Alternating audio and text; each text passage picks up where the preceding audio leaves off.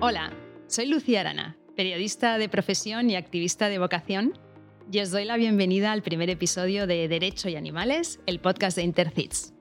Gracias por estar al otro lado.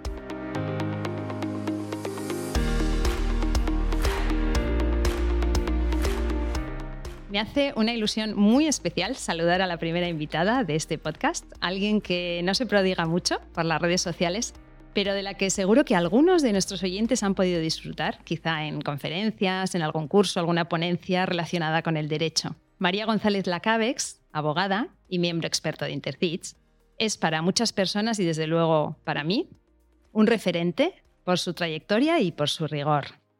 María, bienvenida. Qué alegría de verdad tenerte hoy aquí y comenzar esta aventura contigo. Hola Lucía, la verdad es que la alegría y la ilusión es compartida y es un, es un honor eh, bueno, pues que me hayáis invitado para iniciar esta serie. Muchas gracias. María, eres licenciada en Derecho, máster en Derecho del Medio Ambiente y en Derecho de los Animales. Y tras una década trabajando en consultoría, en el año 2012 fundaste Animalex, un despacho icónico para los que, para los que nos dedicamos a esto, el primer despacho de nuestro país especializado y dedicado en exclusiva al derecho animal. Y desde entonces colaboras con diversas entidades relacionadas con la protección de los animales como nuestra Intercits o el Grupo de Estudio de Derecho Animal del Colegio de la Abogacía de Vizcaya, del que tú fuiste promotora. Pero tu faceta o tu corazón voluntario también tiene que ver con la protección de los seres humanos. Eres presidenta de la Asociación Perualde, con sede en Guecho, y eres asesora jurídica de COPA, la Coordinadora de Profesionales por la Prevención de Abusos, en la que colaboramos las dos. Cuéntame, María, ¿cómo empezó todo y cómo llegas a defender los derechos de los otros animales? Después de terminar la carrera estuve varios años trabajando en consultoría. Me dedicaba eh, sobre todo a temas relacionados con el medio ambiente, pero también temáticas sociales en general. ¿no? Ahí la verdad es que la vocación y el voluntariado pues se me se acababa mezclando con, con el ámbito profesional. Pero bueno, siempre había trabajado para otros y llegó un momento en el que eh, bueno, pues sentí las ganas de poner en marcha mi propio proyecto, así que sin tener absolutamente ni idea de a qué iba a dedicarme, eh, anuncié a la empresa en la que estaba que, bueno, que en unos meses me iba a marchar. Eh, acabé los proyectos que tenía que tenía abiertos y, nada y, salté al, al vacío me puse a buscar eh, inspiración en, internet y de, la, de forma, bueno, casual. Hay gente que dice que no es casual, que hay que hablar de, causalidad, no de casualidad. Eh, bueno, pues encontré información sobre el primer posgrado en Europa que se iba a impartir sobre derecho animal y lo iba a hacer la, la Universidad Autónoma de Barcelona. Entonces esto me llamó muchísimo la atención. No tenía ni idea de lo que, de lo que habría detrás siempre me habían gustado los animales, bueno, la naturaleza en general, pero bueno, desde ese concepto un poco como, bueno, pues abstracto, ¿no? Y, bueno, dije, esto, pues, pues va a ser esto. Así que estuve durante un curso yendo y, viniendo a Barcelona, entre Barcelona y, y Bilbao, todas las semanas asistiendo a las clases, que eran dos días semanales. Bueno, como te digo, ni de lejos imaginaba el grandísimo descubrimiento que iba a suponer para mí realizar estos estudios, no desde el punto de vista profesional, sino eh, sobre todo diría que personal. Mm, eh, la verdad es que las sesiones dedicadas a los animales utilizados para producción precisamente de la mano de mi compañera y admirada, sobre todo eh, Ana Mulá, me impactaron enormemente. La verdad es que llevaba años, muchos años, ¿no? Trabajando en medio ambiente y nunca nadie me había expuesto ni yo me había encontrado con la información que obtuve en Barcelona ¿no? sobre la relación entre los seres humanos y el resto de los animales. Eh, me pareció increíble lo invisibilizadas que se encuentran eh, bueno, pues las implicaciones de esas relaciones que tenemos con ellos. Afortunadamente cada vez menos últimamente mm. con toda la problemática del cambio climático, pues bueno, hay determinadas cuestiones que empiezan a salir a la luz pero bueno, para mí fue un absoluto eh, descubrimiento, ¿no? Y al terminar la formación, bueno, pues por un lado decidí adoptar digamos que ciertos cambios en mi vida eh, y en mis hábitos eh, y comportamientos diarios, pero también iniciar un nuevo proyecto empresarial que fue Animalex. Sí, háblanos un poco más de Animalex. Bueno, pues Animalex es un proyecto empresarial, es cierto, eh, nace bueno, pues como una idea de negocio, pero en realidad el objetivo eh, y sobre todo lo que, lo que me moviera más bien estratégico y digamos que social, ¿no? Era, bueno, ¿por qué no poner en marcha una idea de, de empresa pero que contribuya también de alguna manera a poner en valor esta nueva causa que había eh, conocido, ¿no? La causa de la defensa de los animales. Bueno, vaya por delante que, eh, que, el voluntariado en causas como, como, como, esta y como en otras muchas en las que participo es, es importantísimo, es decir, eh, mueve indudablemente a la acción, mueve a la administración, pero eh, veía que bueno que desde la profesionalización de los servicios también se podía contribuir. Es decir, eh, lo que trataba a través de Animales es normalizar de alguna manera, poner en valor la protección de la protección animal dentro del derecho y la justicia, ¿no? Es decir, que no solamente se relacionara con una causa de unos pocos eh, voluntarios eh, concienciados, sino de que se empezara a ver como algo normal, que de la misma manera que eh, si tienes un problema con un contrato en tu trabajo, acudes a un abogado experto en derecho laboral, por ejemplo, ¿por qué no se puede acudir a un abogado experto en legislación sobre animales? ¿no? Claro. Y poder hacerlo, sobre todo, sin despertar una, una sonrisa, ¿no? A veces escéptica en el profesional que tienes delante, ¿no? Porque la verdad es que los primeros años el comentario que más recogía de los clientes del despacho era, era este. Eh, mira, es que yo prefiero que lo llevéis vosotras porque veo que cuando os estoy contando mi problema, el problema que tengo con mi gato, me estáis comprendiendo. ¿no? Yo, me daba cuenta, digo, este es el valor, eh, este es el valor de animales, ¿no? Aquí. Claro, es precisamente lo que te iba a comentar, que en ese momento serías, pues eso, la de los animalitos, ¿no? O sea, en el mundo, en ese momento, en el mundo, incluso en el mundo del derecho, ¿no? Cuando yo comencé, bueno, prácticamente no, no encontré, em, no encontré referencias. Eh, la única por lo menos eh, que bueno estaba más difundida la, la, iniciativa de mi compañero Daniel Dorado. Poco después eh, se incorporó otra compañera, Raquel, de, de, Murcia, pero referencias de compañeros o de compañeras exclusivamente dedicados a esta, a esta temática no, no las encontré. Luego me di cuenta que no estaban tan difundidas o que no eran eh, visibles, porque lo que sí es cierto es que esto no es una causa de ahora, no. que hay personas que llevan décadas eh, luchando por eh, mejorar la defensa jurídica de los, de los animales. Seguramente muchos de los frutos que estamos recogiendo ahora son gracias a lo que han venido sembrando estas personas y por eso retomo el inicio de nuestra conversación agradeciendo especialmente que hayáis pensado en mí para iniciar esta serie, porque de verdad que se me ocurren muchas otras personas que podrían inaugurarla, así que casi prefiero sentirme un poco como medio telonera de, esto que vendrá con mucho más conocimiento y más, más experiencia que, yo, ¿no? Yo creo que, les debemos esa admiración y esa, esa humildad. Sí, como, mira, yo en el episodio cero contaba que mm, en cada, episodio, en cada capítulo vamos a hablar de un caso de maltrato animal que los invitados vais a elegir por algún motivo. Y el caso que tenemos hoy es un caso, a mí me parece especialmente triste, por, eh, simplemente por pensar en los cientos de miles de, de casos que debe haber ahora mismo en nuestro país en una situación similar, ¿no? Es el caso del perro mastín encadenado. Cuéntanos, María, ¿qué, pasó y por qué lo has elegido? Pues mira, eh, como has dicho, es un, es un caso entre tantos, ¿no? Y, parece, bueno, no, me gusta hablar de, grados de, crueldad o de casos más graves o menos graves, ¿no? Evidentemente para los animales implicados eran suficientemente graves, pero lo he elegido porque sí, me tocó especialmente y, a veces no sabes por qué. Me tocó emocionalmente pero luego también le encontré algunos elementos que me han sido de mucha utilidad en formaciones, por ejemplo, a la hora de, a la hora de, dar, eh, de dar cursos. Eh, era, como has comentado, el caso de, de un perro, bueno, de un tipo mastín, este perro permanecía atado eh, permanentemente ¿eh? en, estado de abandono, pues en el exterior de una vivienda unifamiliar, esto era en una localidad de Cantabria. Entonces, bueno, durante meses, eh, bueno, varias vecinas de, la zona, pues, sensibles, preocupadas por, por el estado de este perro, estuvieron tratando sin éxito de que las fuerzas de seguridad, que el ayuntamiento competente pues, interviniera ¿no? para, para poder poner a salvo al, al animal. ¿Qué año era este, María?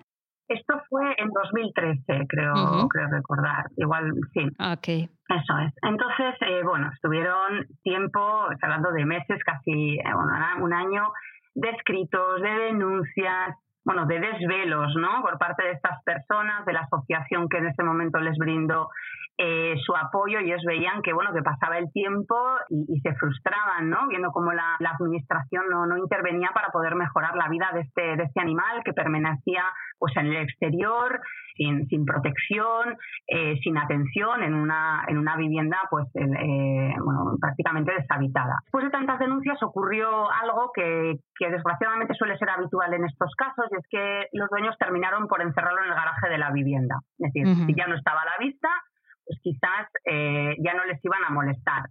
El perro ladraba y las personas seguían preocupadas. ¿no? Se siguió instando, eh, ya con la intervención del despacho, la, bueno, pues a la administración para que actuara. Finalmente nos eh, informaron que el perro había, había fallecido por circunstancias desconocidas y bueno, pues que se había terminado el problema. Se denunció y en el juzgado se celebró, se celebró el juicio. Allí eh, mostramos unas eh, imágenes que se habían conseguido obtener del perro en el interior de ese garaje.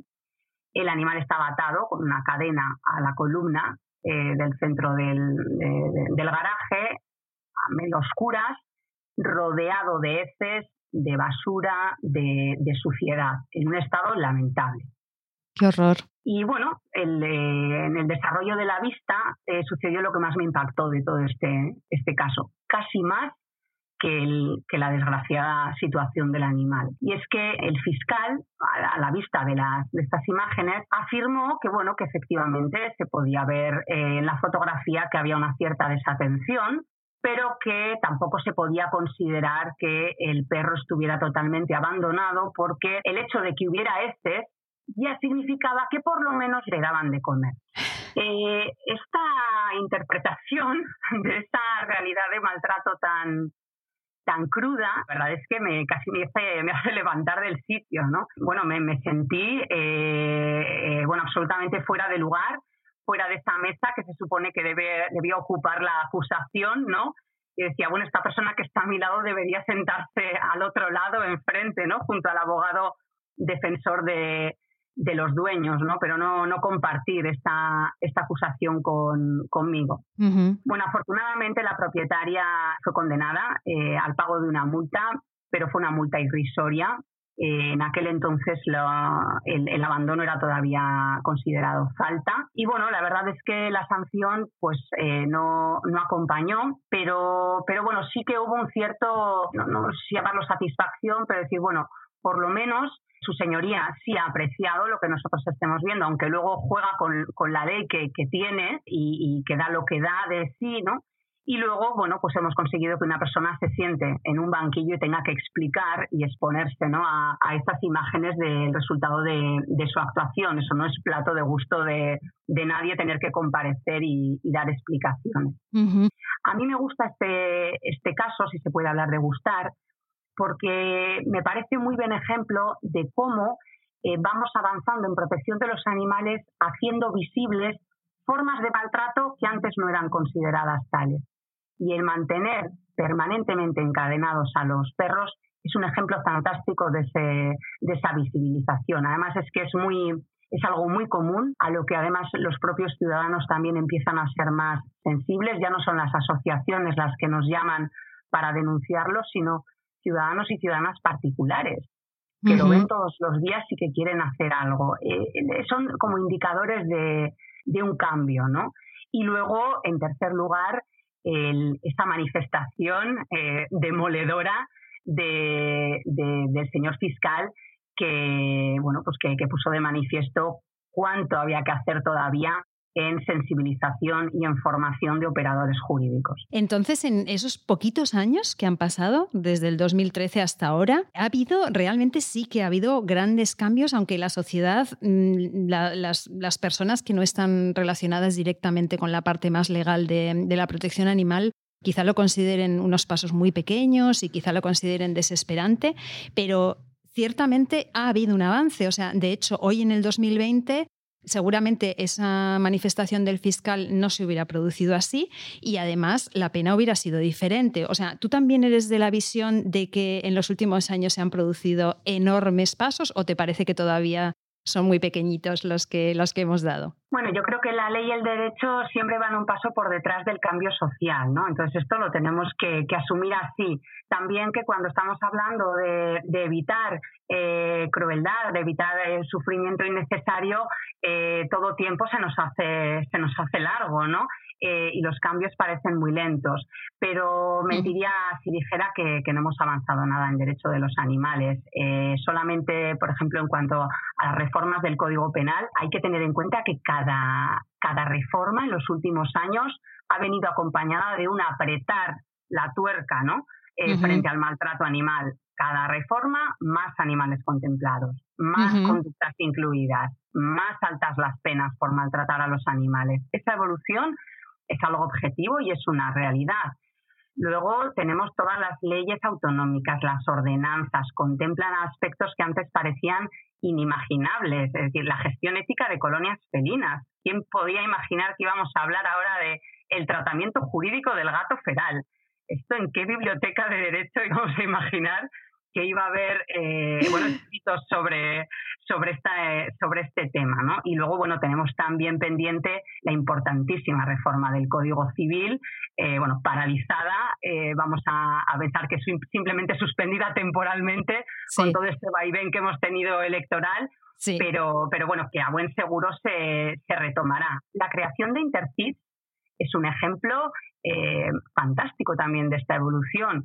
Es decir, un espacio donde jueces, fiscales, abogados, procuradores, policías, agentes medioambientales se encuentran para compartir su preocupación, su interés por formarse, por avanzar, por contribuir para hacer mejor eh, todo su trabajo cuando hay animales implicados. Esto para mí es un indicador de una evolución que, debe motivarnos ¿no? y debe darnos esperanza.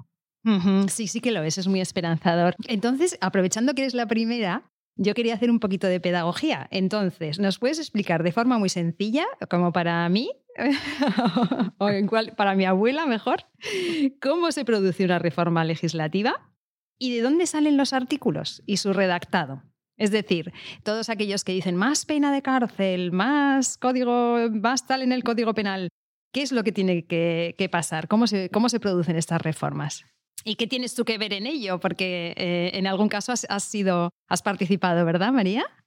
Sí, eh, quien, eh, quienes modifican las, las leyes son las personas a las que elegimos para que nos representen y que bueno pues participan como parlamentarios y parlamentarias ¿no? en nuestras en, en, lo que llamamos las asambleas o los órganos legislativos ¿no? los, los parlamentos así que son estas personas quienes van a mm, promover los cambios eh, legislativos. Lo que sí tenemos es opción de eh, nosotros animar a esos, esos cambios, ¿no? ¿Cómo lo, ¿Cómo lo hacemos? Bueno, pues para empezar tenemos la vía de votar para empezar aquellos partidos que consideremos que dentro de lo que cabe van a, van a defender mejor, ¿no? O que por lo menos contemplan alguna eh, previsión con respecto a, la protección de los animales, y es verdad que cada vez eh, empieza a ser algo más extendido. Hacer campañas, por ejemplo, para, eh, para, bueno, pues para instar, ¿no? Para pedir a los grupos políticos que introduzcan determinados cambios y luego el, nuestro, en, nuestras leyes se permite también una posibilidad que sean los propios ciudadanos quienes eh, presenten directamente a los parlamentos estas leyes, ¿vale? Pero es, eh, es, un, es un procedimiento, eh, bueno, pues que tiene una cierta complejidad y unas ciertas limitaciones. Bueno, ¿son los propios políticos, los propios parlamentarios quienes elaboran las leyes? Bueno, pues ellos no son expertos en todo, evidentemente. Y hay que tener en cuenta que el derecho de los animales aunque es algo que todavía no es muy conocido, es un derecho muy complejo y muy mm. técnico. Se regula, tenemos regulación sobre animales desde ámbito internacional que afecta a todo el planeta hasta eh, el pueblo o la ciudad en la que en la que vivimos. Es más, a veces incluso en las comunidades de vecinos, porque también tenemos puestos los estatutos si los perros pueden usar el ascensor o no. Totalmente transversal, ¿no? Claro, pensamos que es algo, una normativa muy concreta, pero no, es, es una normativa muy amplia. Entonces, lo, en lo que insisto es que es una normativa técnica y que requiere que haya personas expertas que redacten esos eh, cambios legislativos una vez que se entiende que son necesarios eh, y que las propongan a las personas que después en el Parlamento por el cargo que ostentan, pues lo van a poder eh, convertir efectivamente en ley. Estas propuestas se plantean a nivel de ciudadano de a pie, pues a través de campañas, eh, pues eh, vía internet o recogidas de firmas, organismos eh, especializados, como por ejemplo Intercis u otras asociaciones que hay, que hay muchas, le dan forma a través de expertos y presentan sus propuestas a los grupos eh, políticos. Y así poco a poco vamos haciendo un poco incidencia y moviendo esas leyes en la dirección hacia la que queremos que, vayan. Qué bien, muy bien, muy bien explicado, María, gracias.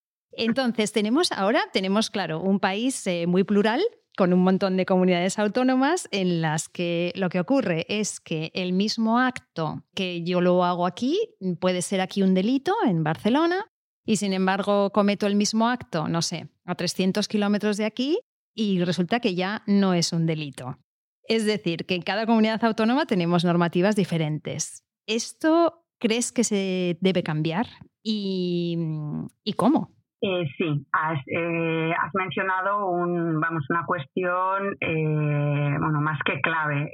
y de hecho, una de las grandes reivindicaciones en el ámbito de la, de la protección animal. Nos encontramos con una cuestión de, bueno, pues de, de competencias. Cada comunidad autónoma tiene su propia, su propia legislación. Luego, dentro de las comunidades autónomas, como he mencionado antes, cada municipio, es decir, cada pueblo, cada ciudad también puede desarrollar sus propias normas y esto, eh, bueno, pues genera muchísimas distorsiones, diferencias, podría hablar hasta de discriminaciones, ¿no?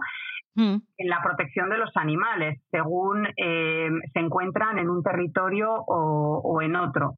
Por eso, como digo, una de las grandes reivindicaciones en el ámbito de la protección animal es la creación de una ley estatal única eh, y con única no me refiero a igual para todos, pero sí eh, que establezca unos mínimos que sí tienen que ser iguales y a partir de los cuales cada comunidad autónoma pueda introducir las mejoras que considere necesarias. Algo parecido a lo que se hace en medio ambiente. Establecen, digamos, unas normas mínimas de protección y luego después cada comunidad autónoma, si quiere, pues puede mejorarlas, ¿no?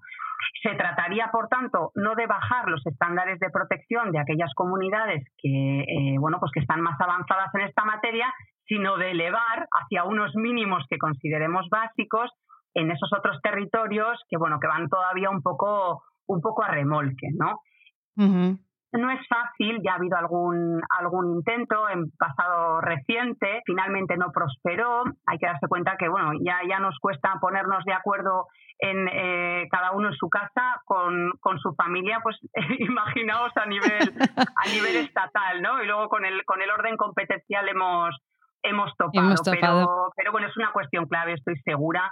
Eh, de que finalmente eh, bueno pues se conseguirá encontrar un poco cuáles son esos mínimos y la vía para poder establecerlos a nivel estatal. Y aprovechando que, te tenemos aquí, que estás, nos estás hablando desde Guecho, una, localidad preciosa de, de, Vizcaya, de mi tierra también, en las últimas semanas ha habido novedades importantes en, en la ley de protección animal del País Vasco. ¿Qué, cuáles han sido? ¿Cómo está el asunto? Bueno, en, estos momentos eh, se está tramitando en el Parlamento Vasco una proposición de ley que, eh, bueno, lo que pretende reformar la actual, que es del año 1993. Así que, bueno, ya he oído, hay eh, experiencia ya de aplicación práctica más que de sobra para, para poder introducir mejoras, aunque era una buena ley, es mi opinión, en el momento en el que, en el que se aprobó. Con respecto a esta ley, bueno, como digo, todavía está, está en tramitación, no está aprobada es un, es un borrador. Y bueno, en, en, este punto nosotros estamos interviniendo a través del grupo de estudio de Derecho Animal del, del Ilustre Colegio de la Abogacía de Vizcaya y lo que hemos hecho sobre todo eh, como punto de partida es insistir mucho a los grupos políticos en lo que he comentado antes eh, respecto a la importancia de que esta reforma se lleve a cabo con el mismo rigor, la misma seriedad, la misma ambición, altura técnica que si se tratara de otra materia. Es decir, porque sea el tema de los animales, entre comillas, no requiere menos, eh, bueno, menos conocimiento y menos eh, rigor técnico y normativo que otras, eh, que otras materias. ¿no? no se trata de copiar lo que han hecho en otras comunidades autónomas o, bueno, en, tenemos que colgar, perdona. Está ladrando Mati, pero yo creo que seguimos, María. Yo creo que esto es, esto es derecho y animales. Y, y, Mati está diciendo la suya. Seguimos, María.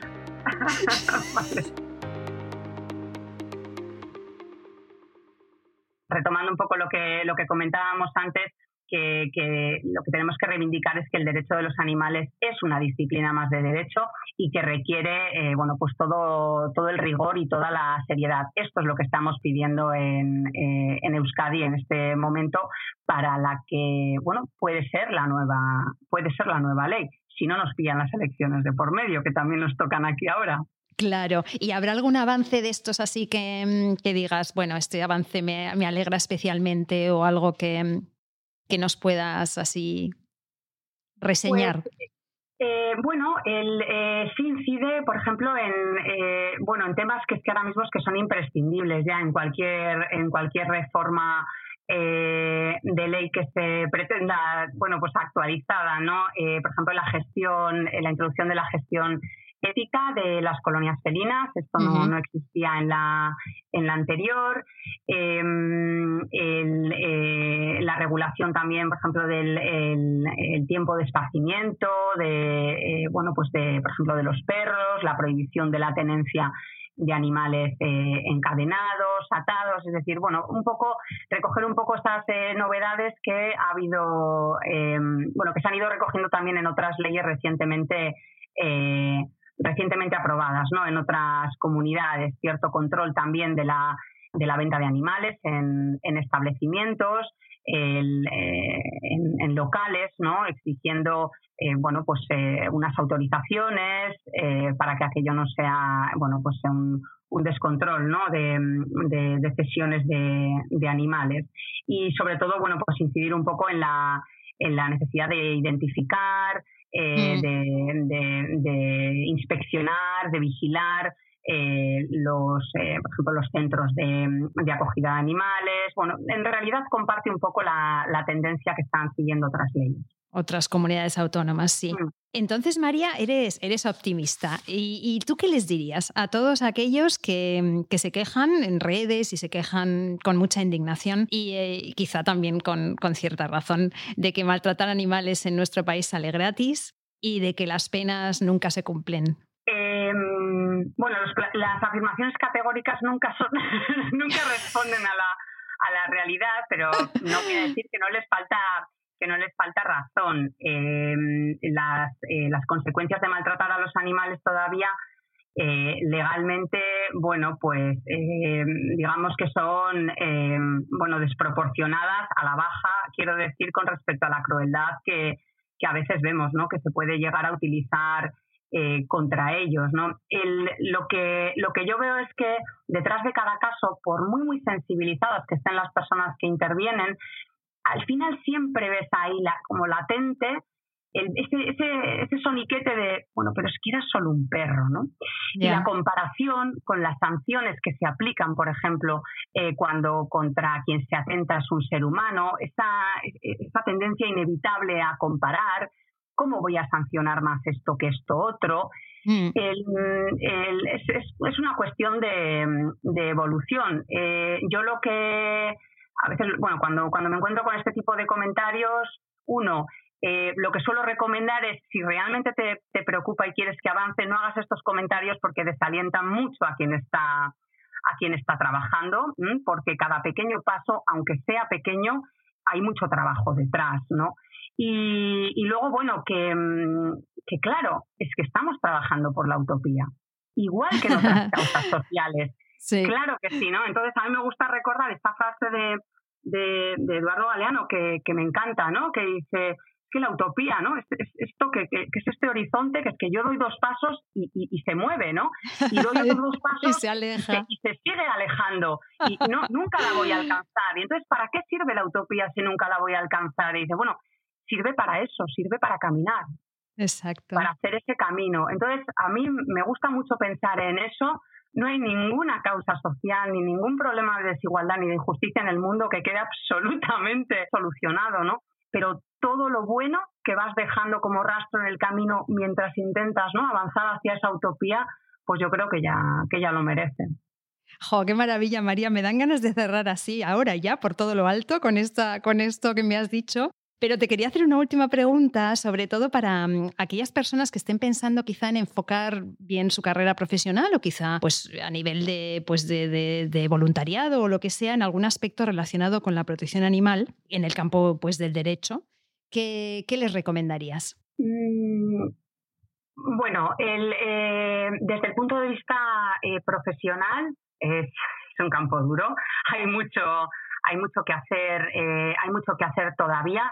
Yo creo que mm, sea el ámbito que sea, la forma de contribuir debe ser pensando en dónde soy yo mejor. No es tanto lo que más me apetece hacer como yo qué, qué, qué virtud tengo, qué capacidades, qué conocimientos y cómo los puedo, cómo los puedo aplicar. Aquí la formación es esencial, ¿no? A veces decían, oye, ¿qué, qué formación puedo recibir para, para lanzarme ya, ¿no? A esta, a esta materia. Y yo decía, cualquiera, es que casi mejor dedícate a trabajar antes, es decir, sé muy, muy buen abogado eh, o muy, muy buen consultor o muy, muy buen asesor y, y, y, cúrtete, ¿no? Porque así vas a defender mucho mejor a, mucho mejor a los animales. Yo creo que la formación es, eh, y la experiencia es, eh, es, algo, es algo fundamental, es algo, es algo fundamental. Yo creo que es el, el principal consejo que, que daría, donde que cada uno piense dónde, de qué manera puede aportar, eh, puede aportar más.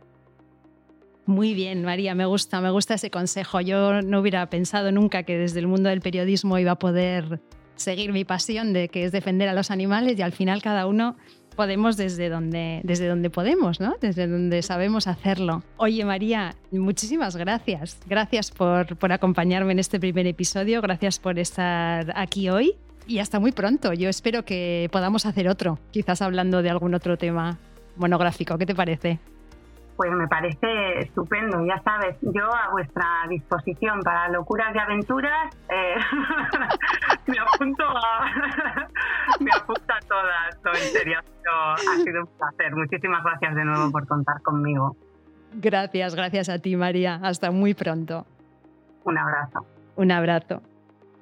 Pues hasta aquí el primer episodio de Derecho y Animales. Si os ha gustado y queréis ayudarnos a llevar la defensa animal un paso más allá, dejadnos vuestros comentarios, estrellitas, me gusta en Spreaker, Ebox, iTunes, a través de la propia web de Intercits o allá donde nos escuchéis. Porque, amigas, amigos, esto ya ha empezado y es imparable. Ya está aquí nuestro tiempo, el tiempo de los derechos de los animales.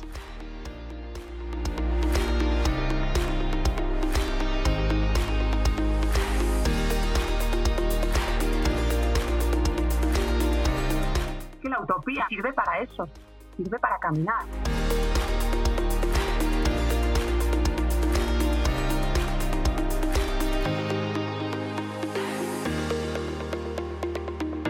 Naciónpodcast.com te agradece haber elegido este podcast.